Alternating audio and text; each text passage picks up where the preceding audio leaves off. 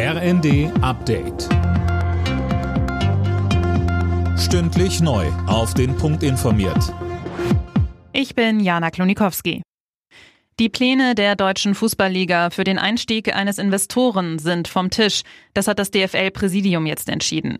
Den Beschluss für eine Investorensuche hatten Fans immer wieder stark kritisiert. In den Stadien gab es Protestaktionen und teils lange Spielunterbrechungen. DFL-Präsidiumssprecher Hans-Joachim Watzke sagte.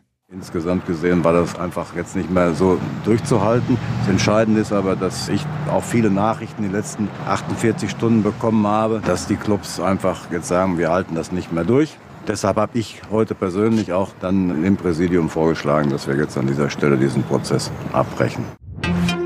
Ob und wann das Wachstumschancengesetz in Kraft tritt, ist weiter unklar. Zwar wurde im Vermittlungsausschuss ein Kompromiss erzielt, der wurde aber nur mit den Stimmen der Ampelparteien verabschiedet. Ob die Union dem Gesetz bei der nächsten Bundesratssitzung Ende März zustimmt, ist offen. Sie fordert weiter, dass die Ampel die Kürzungen bei den Agrardieselsubventionen zurücknimmt.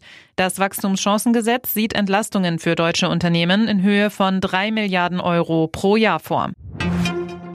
Wichtiger Schlag der Polizei gegen illegale Schleuser. Bei einer bundesweiten Razzia mit Schwerpunkt in NRW ist eine Vielzahl von Haftbefehlen vollstreckt worden, erklärte Innenministerin Faeser.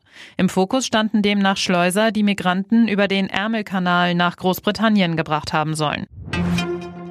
Das Cannabis-Gesetz der Bundesregierung hat eine weitere Hürde genommen. Der Gesundheitsausschuss des Bundestags hat den Weg dafür freigemacht, Fabian Hoffmann. Und es wurden auch noch mal einige Regelungen angepasst. So sind beispielsweise zu Hause beim Eigenanbau 50 Gramm erlaubt und nicht nur 25. Am Freitag soll die Teillegalisierung durch den Bundestag. Geplant ist ein stufenweises Inkrafttreten. Ab 1. April soll Eigenanbau und Besitz bestimmter Mengen erlaubt sein. Zum 1. Juli sollen dann die sogenannten Cannabis Social Clubs an den Start gehen dürfen. Fachleute werben dafür, dass die Bundestagsabgeordneten zustimmen, etwa weil dadurch der Schwarzmarkt eingedämmt werden kann.